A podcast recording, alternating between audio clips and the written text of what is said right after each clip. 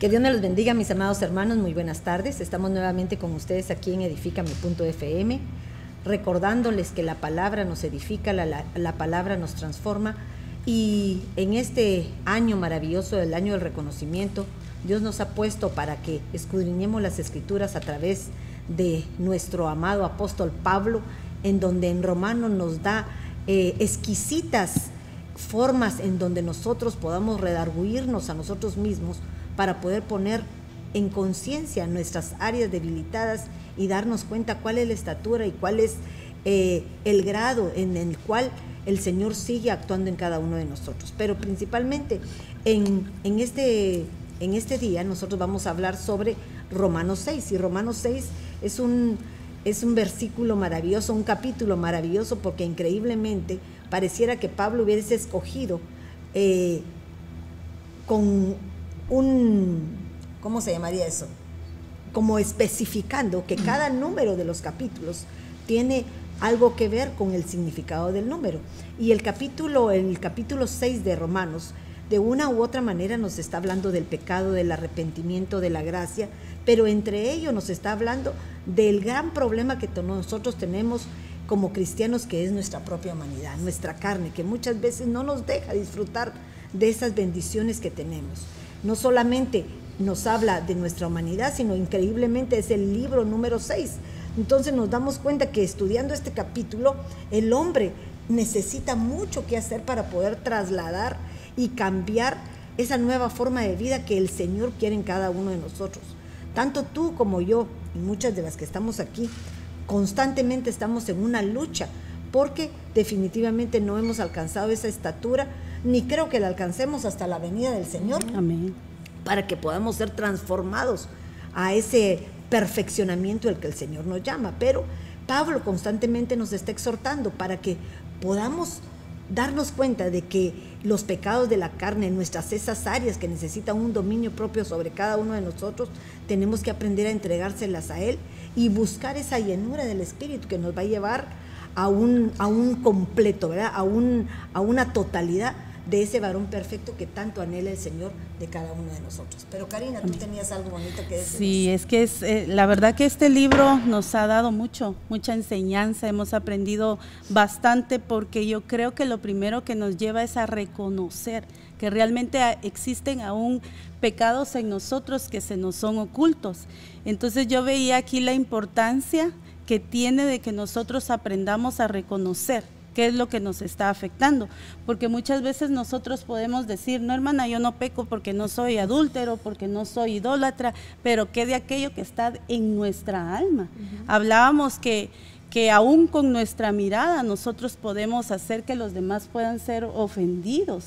Entonces, esas áreas que están en lo más profundo de, de, nosotros es lo que nosotros debemos de cambiar. Fíjense que les está hablando a los romanos. Es, personas que ya tenían entendimiento de la palabra. Entonces, así como nosotros tenemos entendimiento de la palabra. Y por eso me gustaba porque no solo es el capítulo número 6, sino que es el, el, libro número 6, como diciendo una doble humanidad que puede haber en nosotros. Y aquí nos va a hablar más adelante aún de cómo nosotros podemos aprender a gobernar lo que está dentro de nosotros. Nos habla acerca de la gracia y del pecado y la hermana Dianita tenía algo acerca de eso.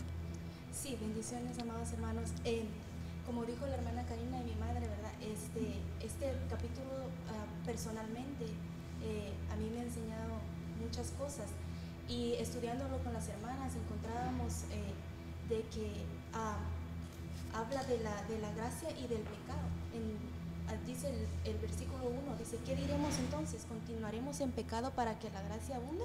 El capítulo 2 dice, de ninguna manera. Pero para que nosotros lleguemos a entender esto, tenemos que saber cuál es la diferencia de pecado y cuál es la diferencia de la gracia, ¿verdad? Entonces, tenemos que cuidar con, primeramente, como decía la hermana Karina, reconocer si hay pecado en nosotros y si hay pecado en nosotros, arrepentirnos, ¿verdad? Y saber de que está la gracia ahí presente, pero la gracia no es un llamado a al, libertinaje. Entonces es como un equilibrio el cual nosotros debemos de tomar. No irnos ni al extremo del pecado ni al extremo de la gracia, sino que estar en el medio. Entonces debemos de llegar a comprender, creo, eh, la gracia para que podamos eh, disfrutar, disfrutarla porque es un regalo eh, invaluable, es un regalo que el Señor nos da y tenemos que saber cómo, ah, cómo la vamos a aplicar a nuestras vidas. Fíjate, Dianita, lo que tú decías, algo muy importante porque hablabas de un equilibrio. Y el equilibrio es que cuando nosotros realmente conocemos al Señor y el Señor hace un cambio en nuestra vida, definitivamente el pecado ya no está en nosotros, ¿verdad? Porque nosotros decidimos cambiar esa vana manera de vivir y darle oportunidad a un a una, a una novedad de vida que nos presenta el Señor. Pero esa gracia es cuando es necesaria, para mí, cuando es necesaria, ¿verdad? Porque hay momentos en que nuestras debilidades, nuestras carnalidades pueden imperar en nosotros y es difícil dominarlas.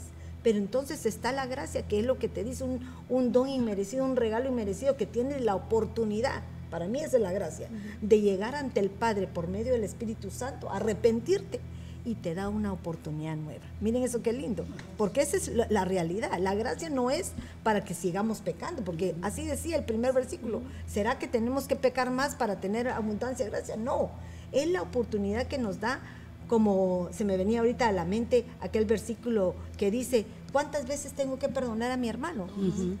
70 veces 7. Entonces, pero ¿cuántas veces? ¿En toda tu vida o 70 veces 7 diariamente? O sea, depende de cómo la querrás poner. Entonces quiere decir que de igual manera es la gracia. Si a nosotros tenemos que perdonar esa cantidad de veces, ¿cuánto más el Señor no nos va a perdonar a nosotros? ah, bueno. Es que fíjese que eh, yo entiendo la gracia también como ese poder que el Señor nos da para nosotros rechazar lo malo. Porque fíjese que uno, una de las acepciones que tiene esta palabra dice específicamente la influencia divina sobre el corazón y su reflejo en la vida.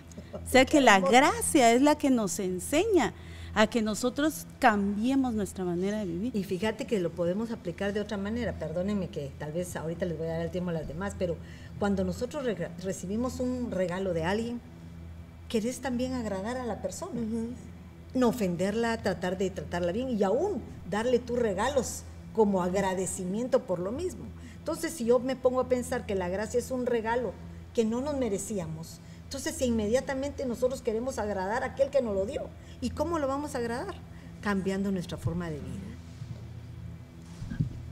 Sí, buenas tardes. Quería agregar eh, la gracia. Si se me vino ahorita el pensamiento que si no hay, si no tenemos un límite en nosotros, eh, pensaríamos que Dios es un Dios permisivo, que Dios eh, no vamos a seguir en la constancia en una en un pecado habitual y, no vamos a corregirnos, no vamos a renovarnos. Entonces, eh, la gracia también es un límite, o sea, nosotros necesitamos límites, no podemos, no podemos irnos al libertinaje, porque al final nos hacemos daños a nosotros mismos. Es contraproducente contra nosotros. Exacto. Y fíjate que qué lindo, porque cuando se habla de gracia dice que es un don inmerecido. Un don nos habla de un regalo, es algo que no tenemos, pero nos transforma, para mí nos transforma el corazón, ¿verdad? Porque te hace sentirte no digno de recibir algo que como crédito te están dando. Por ejemplo, yo me pongo a pensar a mí, a veces viene gente y me regala cosas, yo digo, ¿por qué? Tal vez no me lo merezco, pero quiero agradarla tal vez poniéndole atención, tal vez eh, saludándola, tal vez correspondiendo a ese regalo, en donde en un momento dado yo pueda darle algo que ella necesite yo me pongo a pensar, ¿será que el Señor necesita algo? No necesita nada, pero sí necesita que nosotros tengamos un respeto, un, limitante, como te decías tú, un limitante para que podamos alcanzar lo que Él espera de cada uno de nosotros como sus hijos.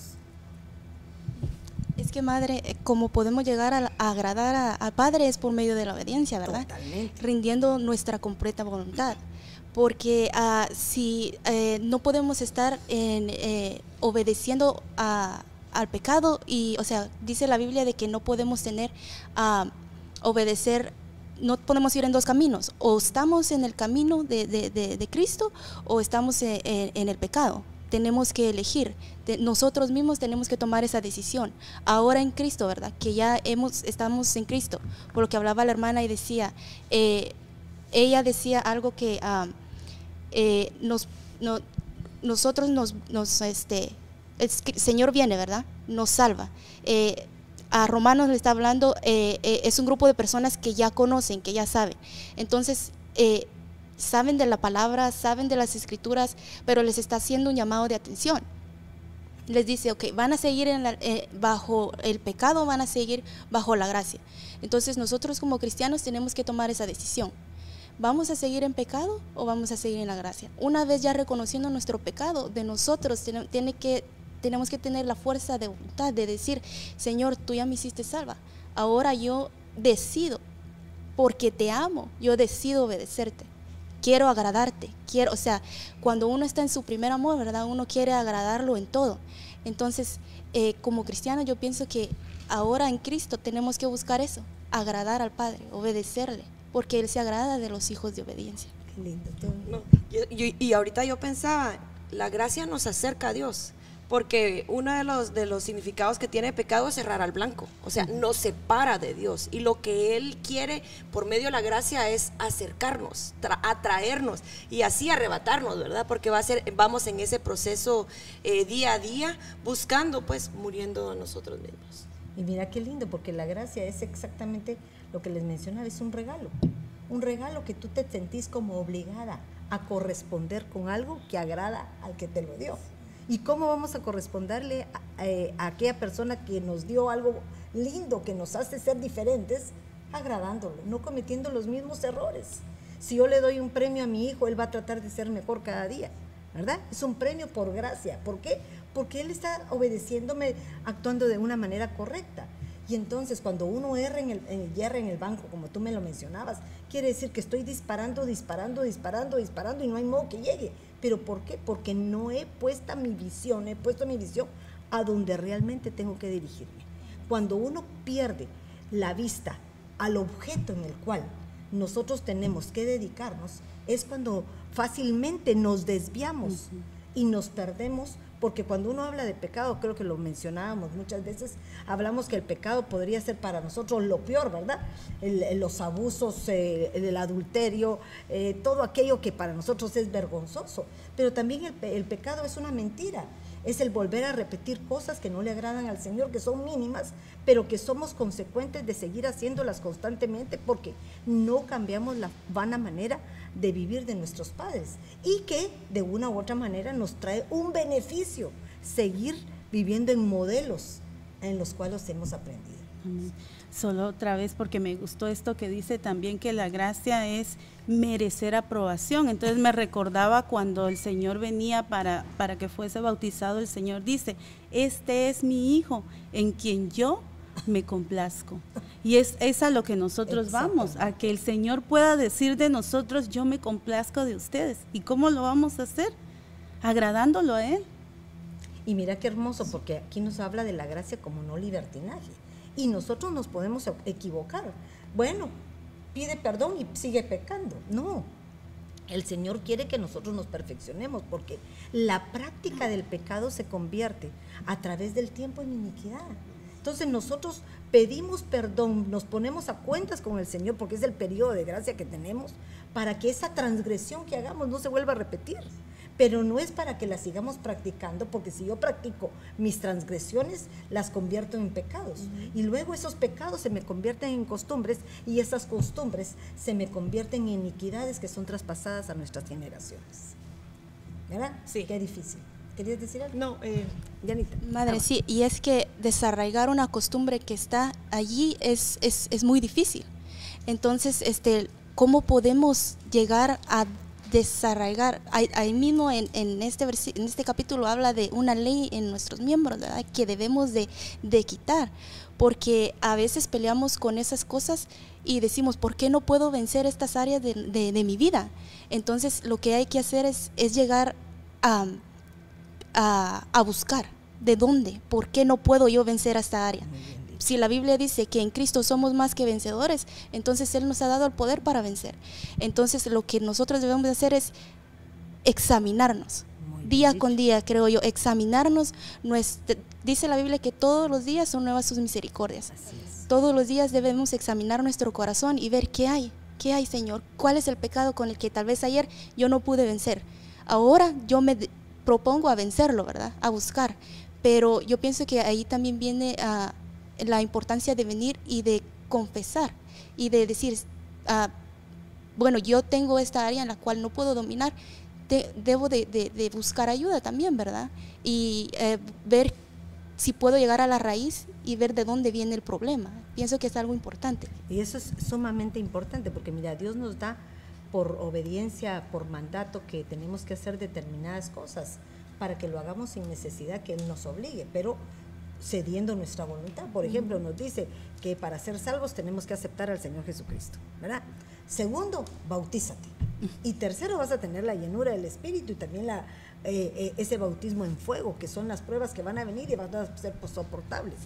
Pero hay un momento en que es una, una, una conciencia genuina que podamos tener por lo que tú decís, que tengo, muchas veces que tengo actuaciones que no entiendo el por qué, pero tengo que pedirle al Señor que me las revele y no van a ser reveladas solo porque mi hermana, mi abuela, mi tía me digan las cosas, sino muchas veces el Señor, por medio del Espíritu Santo, nos puede revelar situaciones que no están a la luz tan claras, pero que al ser reveladas, automáticamente el Espíritu Santo las quita. ¿Querías tú decir algo? Perdóname, ahorita te doy la palabra. Sí, eh, igual, ¿verdad? En referencia a esos pecados, porque Gálatas 5.19 nos habla de pecados que son evidentes para la carne, y esos pecados como inmoralidad, impureza y sensualidad. Eso es como que el espectro más grande que nosotros muchas veces vemos, pero están los otros que molestan nuestra alma, que muchas veces ni estamos conscientes, ¿verdad? Hablamos de... Eh, si nosotros somos intencionales a pedirle al Señor y en las oportunidades vastas que Él nos da de eh, buscar su presencia, aclamar a su Santo Espíritu, entonces Él nos va a revelar. Eh, David también hablaba de eso, ¿verdad? Ah, líbrame de los pecados que aún a mí se me son ocultos, porque nosotros mismos no nos conocemos, no sabemos eh, por qué actuamos de esta manera o porque nos es como que una lucha que constantemente tenemos, pero ni sabemos el por qué, el, trasfondo no lo conocemos. Pero aquí dice en Gálatas 5.20, eh, también habla de, estos pecados como enemistades, como esas, esas situaciones diarias que se puede, que si nosotros no nos cuidamos, podemos ser prestos a pleitos, celos, eh, enojos, rivalidades, disensiones. Eh, separatismo, desunión, ¿verdad? De, que al final, de a poquito a poco, eh, se va haciendo algo grande y nos va dañando a todos, a todos en el cuerpo de Cristo, ¿verdad? Hablando ya en, nuestra, en general. Sí, y aquí eh, me, impresiona cómo ahorita usted tocó el punto del bautismo. Sí. Porque eh, Pablo le está hablando a gente que conoce porque en Marcos 16, 16 dice, el que crea y sea bautizado será salvo. O sea, eso ellos ya lo sabían. Entonces, esta es una palabra que nos la da ahora el Señor, ¿verdad? No necesariamente, ok, ya te bautizaste, ok, ahora tenés que entender por qué es el bautismo, tenés que morir. Es necesario que moramos a nuestras, a nuestras pasiones, a nuestras carnalidades, cada quien sabe a qué morir, ¿verdad? Y a nuestra voluntad, porque para poder nosotros ser renovados necesitamos morir. O entre una de las de los significados de esta palabra me encanta porque en, eh, refiriéndose a Marcos 16, 16 dice cubrir totalmente con, con un fluido. No, perdón, cubrir totalmente con agua. Pero en una de, sus derivadas dice cubrir totalmente con un fluido. Y yo pienso en la sangre de Cristo.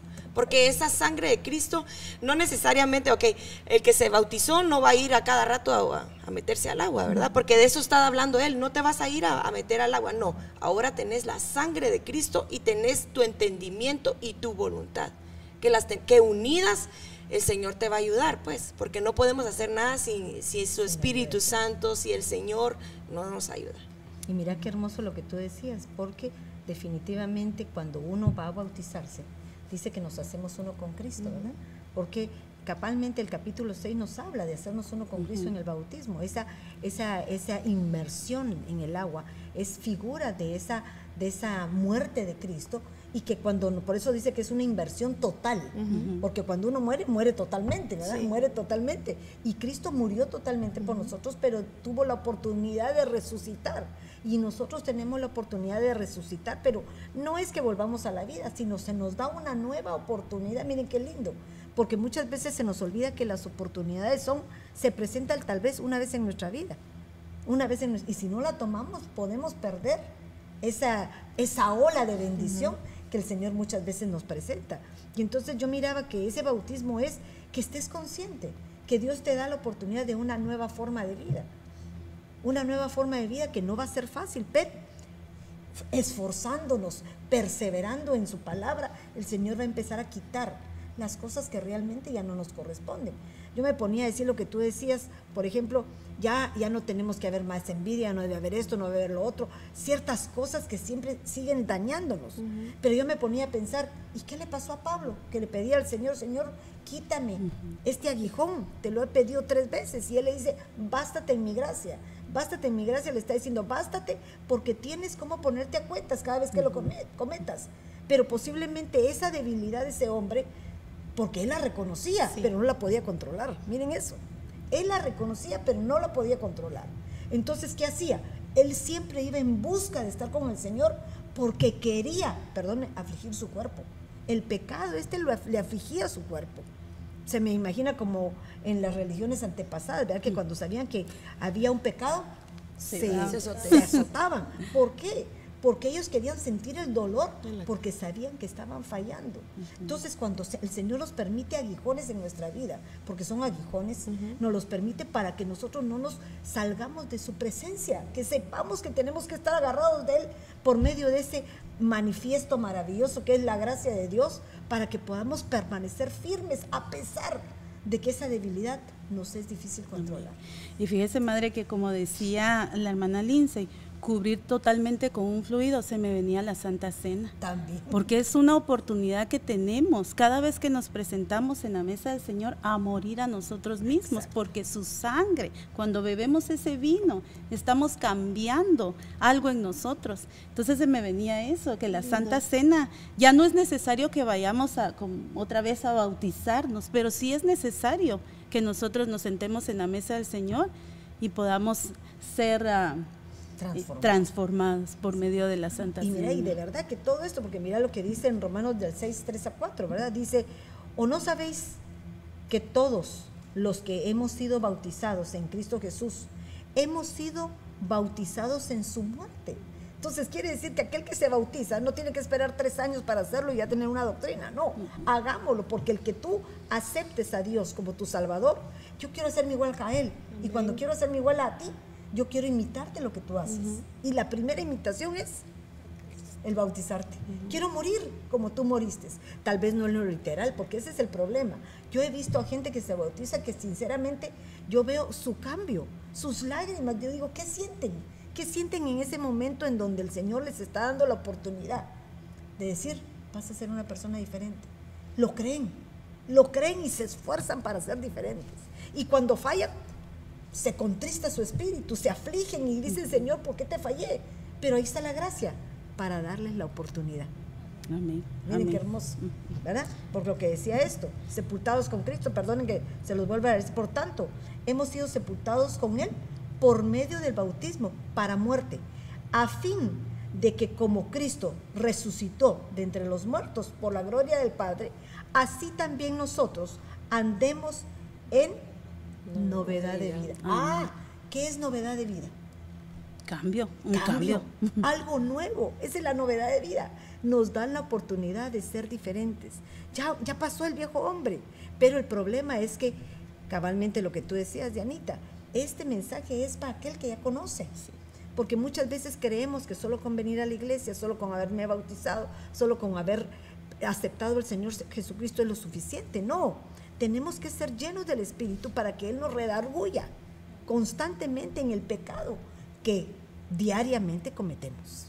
Y tenemos que aplicar fe, porque miren lo que dice Colosenses 2.12, habiendo sido sepultados con el bautismo, con Él, perdón, en el bautismo, en el cual también habéis sido resucitados con Él por la fe en la acción del poder de Dios que le resucitó de entre los muertos. ¡Hala, qué hermoso! Sí, Dianita, ¿qué querías decir tú? Sí, uh, que eh, cuando lo que usted decía, va lindo lo del bautismo y todo eso, ¿va?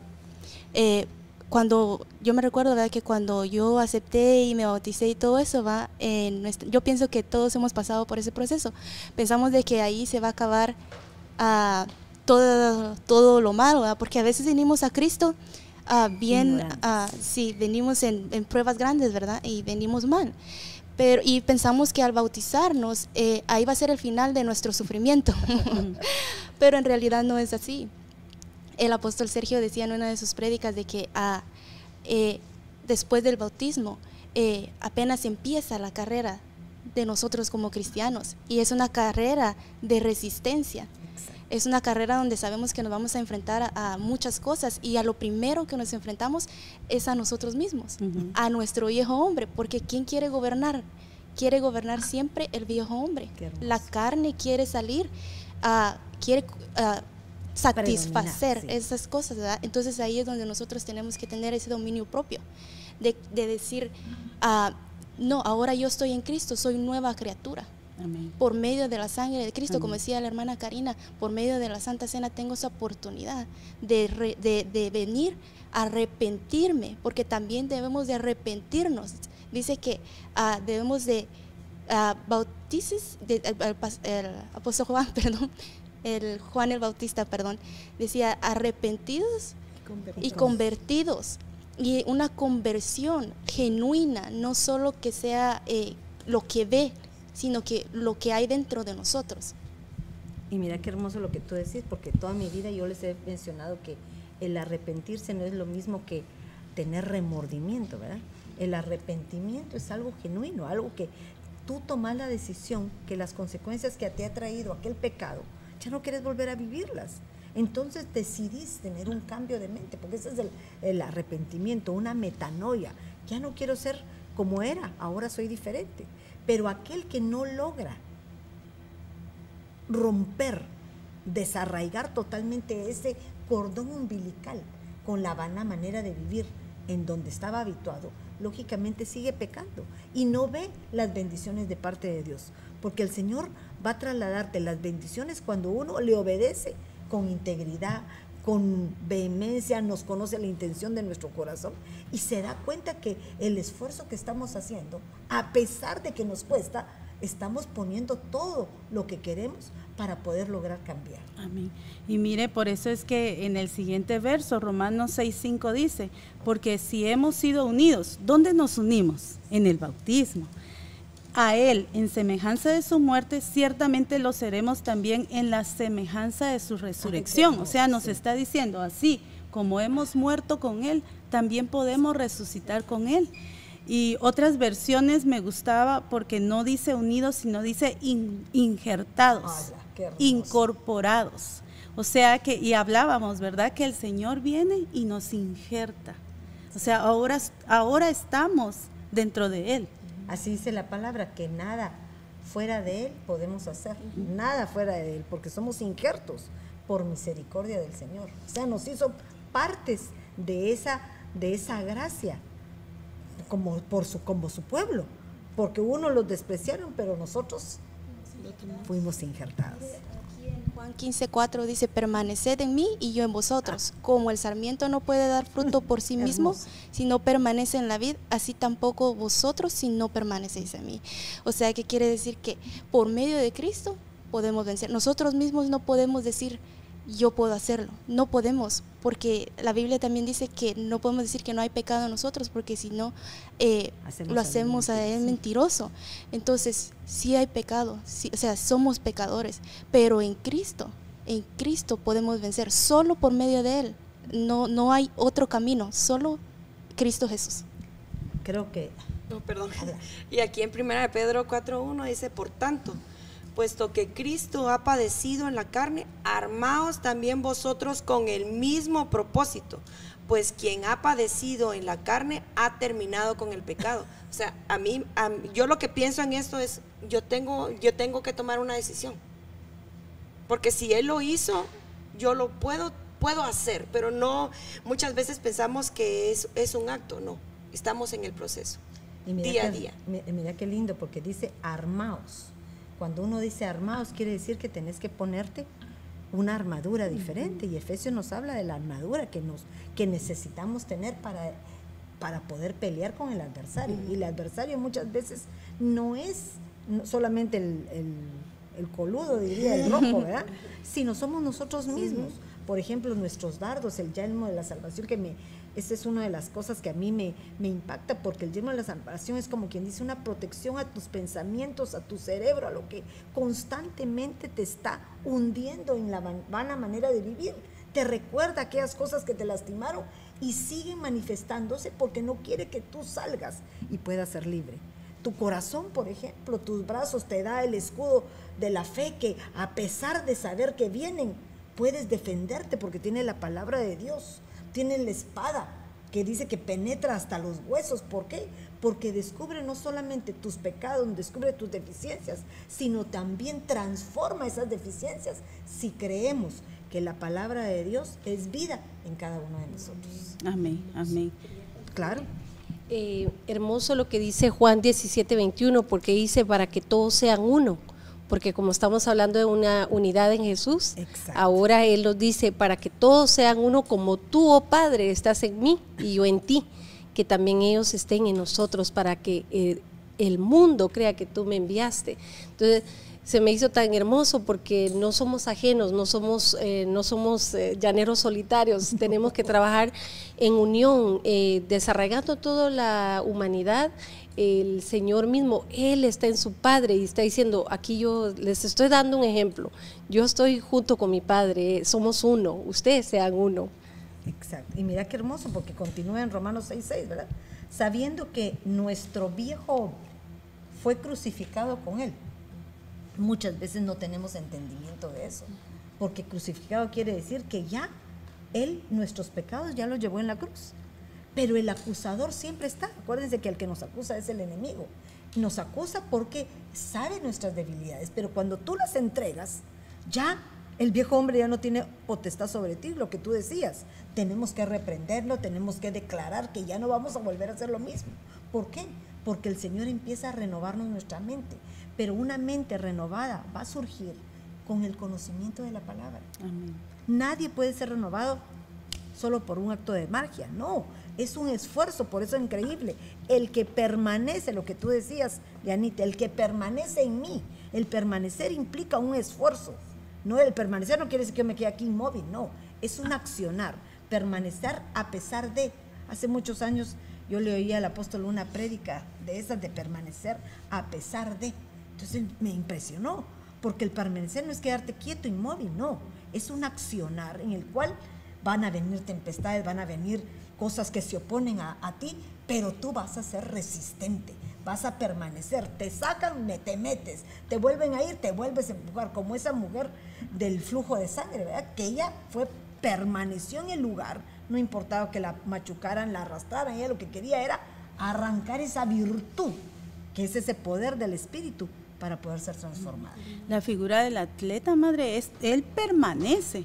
Eh, pero fíjese que muchos, el problema es que salen tan rápido que cuando van a la mitad del camino ya no pueden permanecer.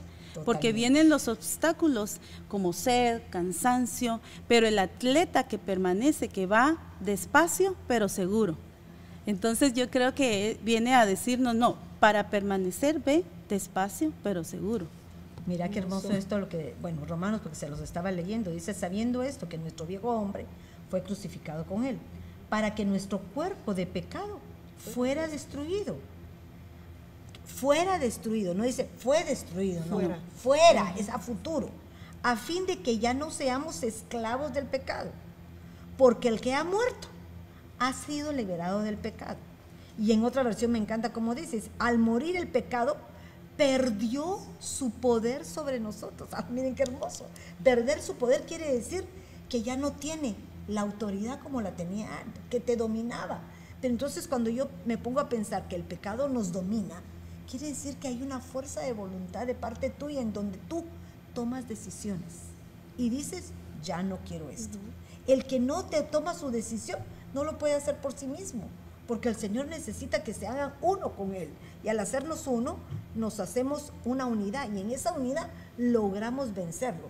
Pero si hay separación, dice que el, ¿cómo es? La casa dividida, no, prevalece. Entonces, mi casa, en donde tengo al Señor Jesucristo, tengo al Espíritu Santo dentro de mí, tiene que permanecer en unidad con qué?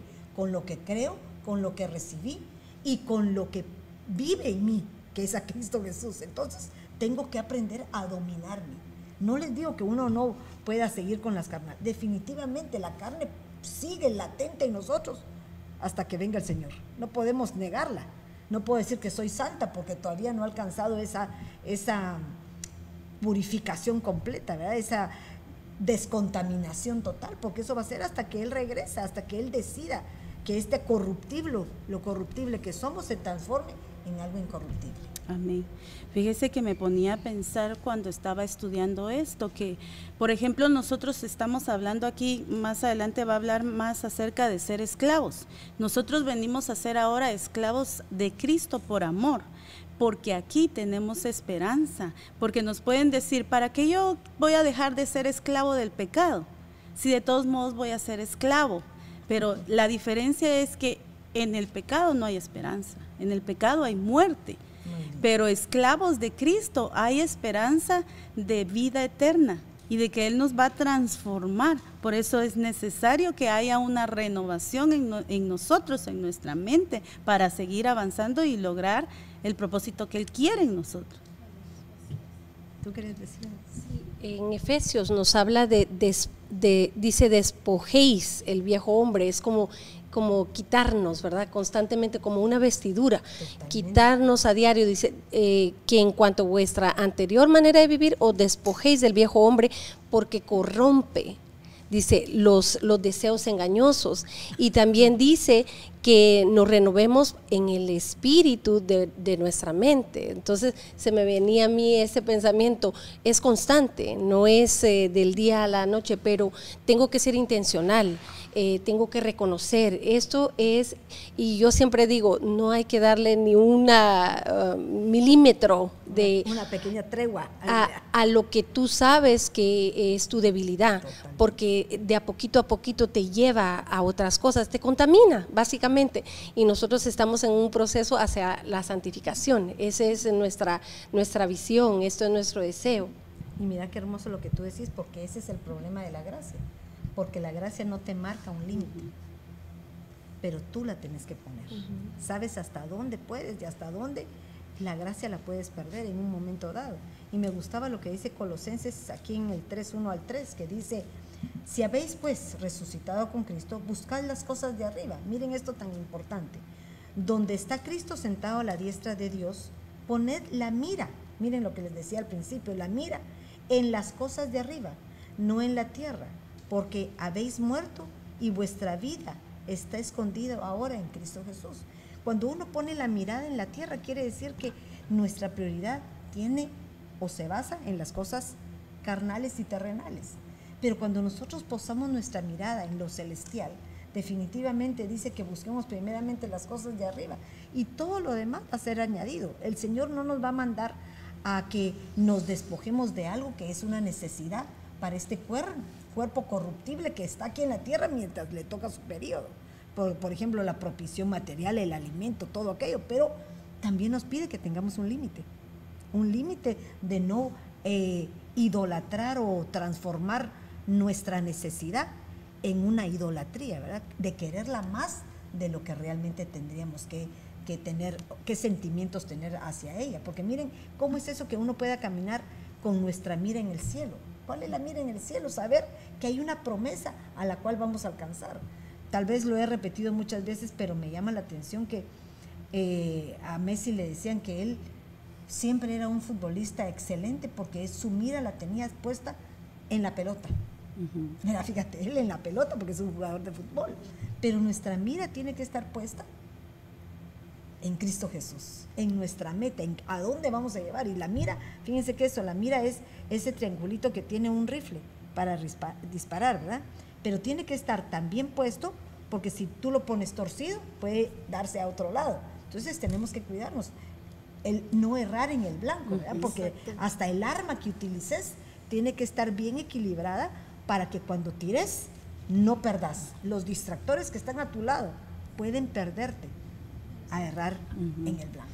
Pero mire qué lindo, entonces somos, somos eh, ejercitados en eso, porque no empezamos desde el principio a, dar en el blanco, por decir así, ¿verdad? Sino que el Señor es, en el caminar, en el caminar, en el conocer la palabra, en la intimidad con Dios, nosotros empezamos, el Señor empieza a renovar nuestra mente, a cambiarnos y nosotros a ceder nuestra voluntad. Es ahí donde el Señor nos empieza, pienso yo que eh, donde nos empieza a capacitar, a ejercitar, para que aquí en Primera de Pedro 1.15 dice, sino que así como aquel que os llamó es santo, así también sed vosotros santos en toda vuestra manera de vivir. O sea, es el ejercicio, el ejercitarnos. Si no tratamos en un poquitito, en aquello chiquitito, en aquello que no se ve y no me mira, como decía el apóstol ayer, en tu casa yo no sé cómo sos, pero aquí sos magnífico. El servidor número uno, usted compartía, la servidora número uno, pero en tu casa no quieres hacer nada. El ejercicio probablemente no es en la casa del Señor, es en nuestra casa. Es donde vas a dar el testimonio de, cambiarle la mentalidad que antes tenían o el concepto que tienen sobre ti. Y ahora el Señor, si ha hecho un cambio, realmente no vas a seguir siendo igual. Por todo, ¿verdad? Porque imagínate que nosotros somos mal hablados, por ejemplo. Esa es una peculiaridad. Que un padre o una madre sea, se dirija hacia sus hijos mal hablados. Aquí en la iglesia no lo va a hacer. Pero solo tiene convivencia con ellos en un poquito y se le sale en 3, 4 y uno dice, pero ¿por qué? Entonces no ha habido un cambio, porque uno de los cambios que tenemos que lograr es aún aprender a trasladar con nuestra boca lo que la palabra nos dice, bendición y no maldición. Hermoso. Me quiero saltar un poquito porque ya casi, pero quiero irme al 6.12, okay. que dice, por tanto no reine el pecado en vuestro cuerpo mortal, para que no obedezcáis sus lujurias. Y aquí veíamos que, nos, que nuestro cuerpo es un, cuerpo mortal débil. Entonces nosotros debemos de santificar nuestro ser tripartito, alma, cuerpo y espíritu. El apóstol Sergio hablaba acerca de las enfermedades que pueden haber en nuestro cuerpo, en nuestra alma y en nuestro espíritu.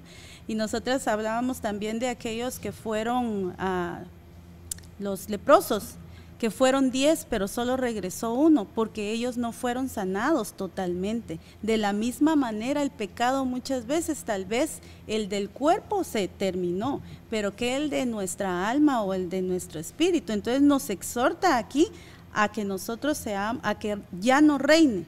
Pero me, me gustaba Deuteronomio 7.2, porque dice, y cuando el Señor tu Dios los haya entregado delante de ti y los, haya, y los hayas derrotado, los destruirás por completo. No, no harás alianza con ellos, ni te apiadarás de ellos.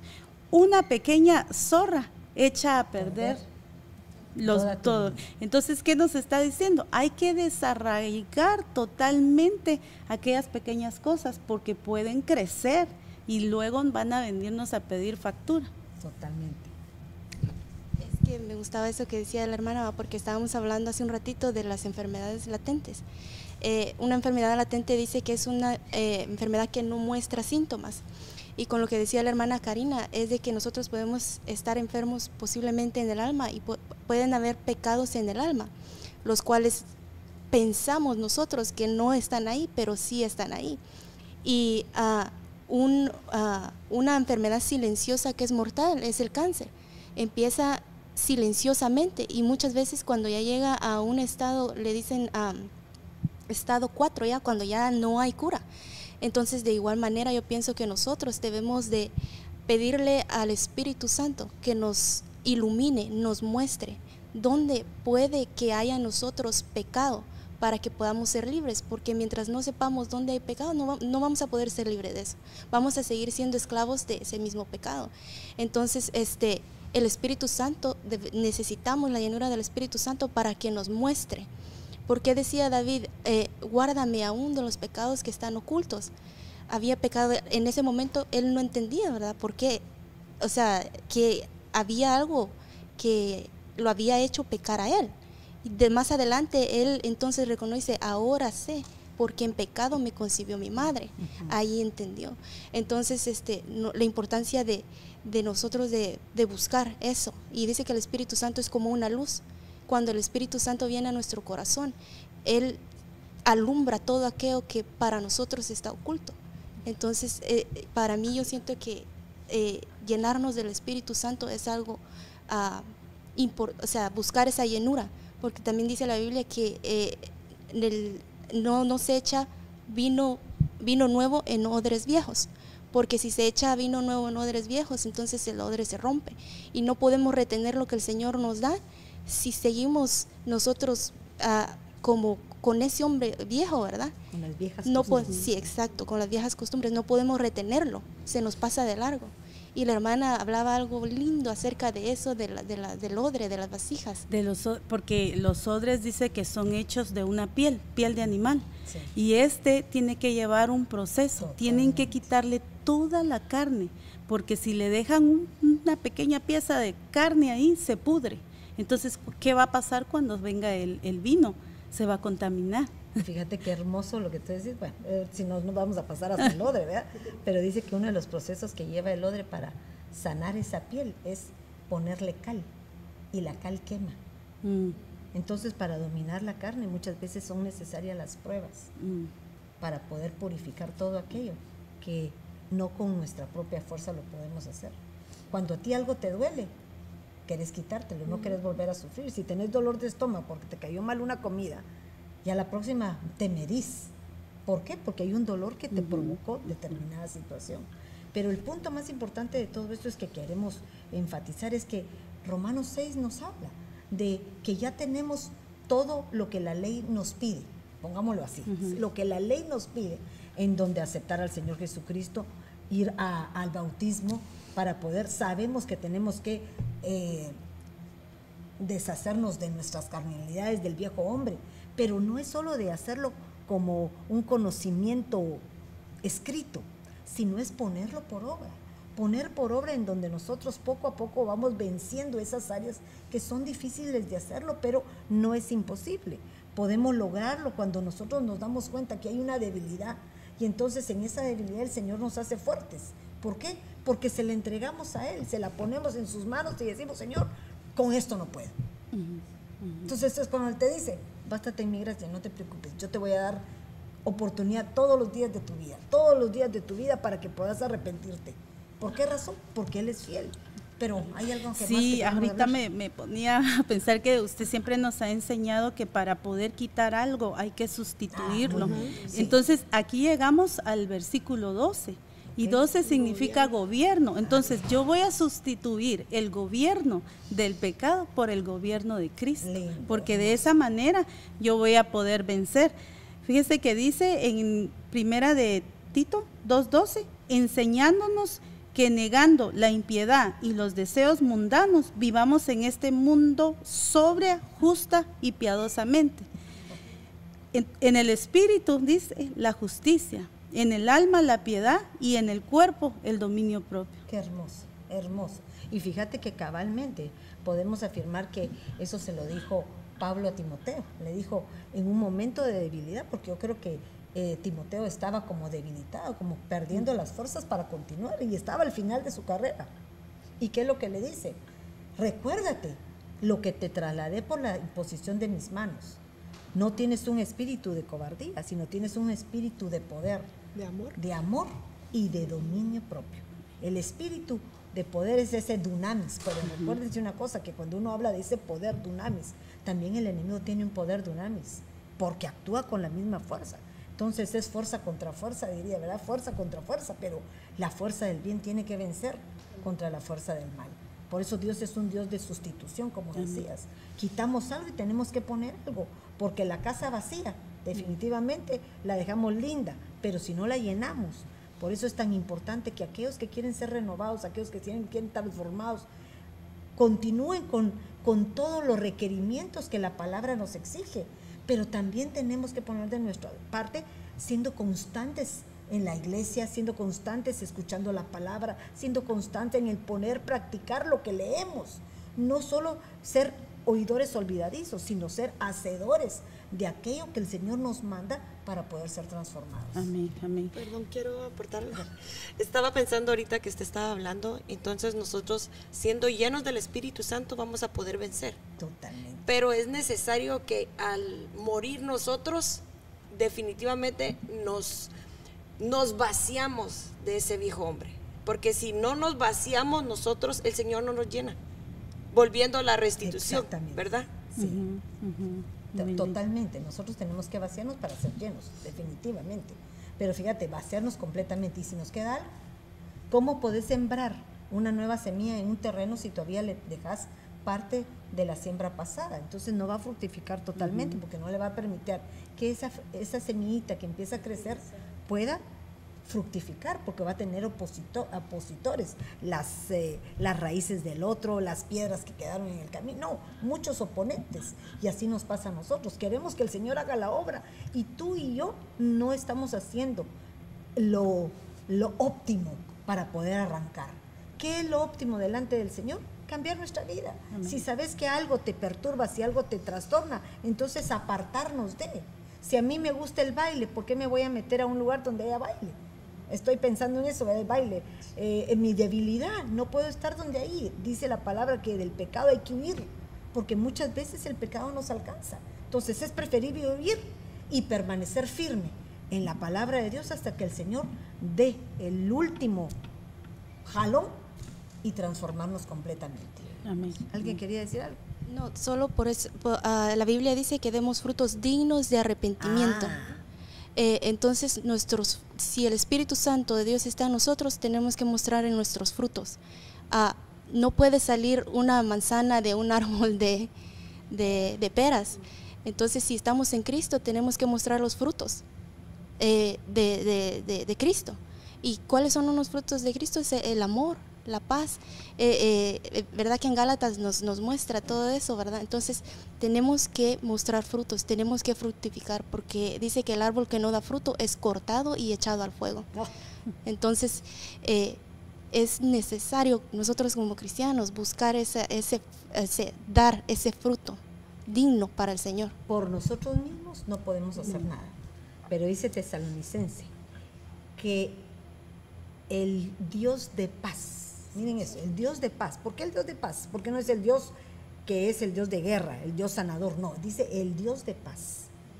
O santifique por completo. O sea, cuando nosotros logramos esa paz, alcanzamos la justicia de Dios, el equilibrio de Dios, la dignidad de Dios, porque ese, esa paz no nos da contienda. Esa paz quiere decir que estamos en un reposo total porque ya ahí no hay nada que nos acosa, ni tenemos ninguna cosa contraria con nadie.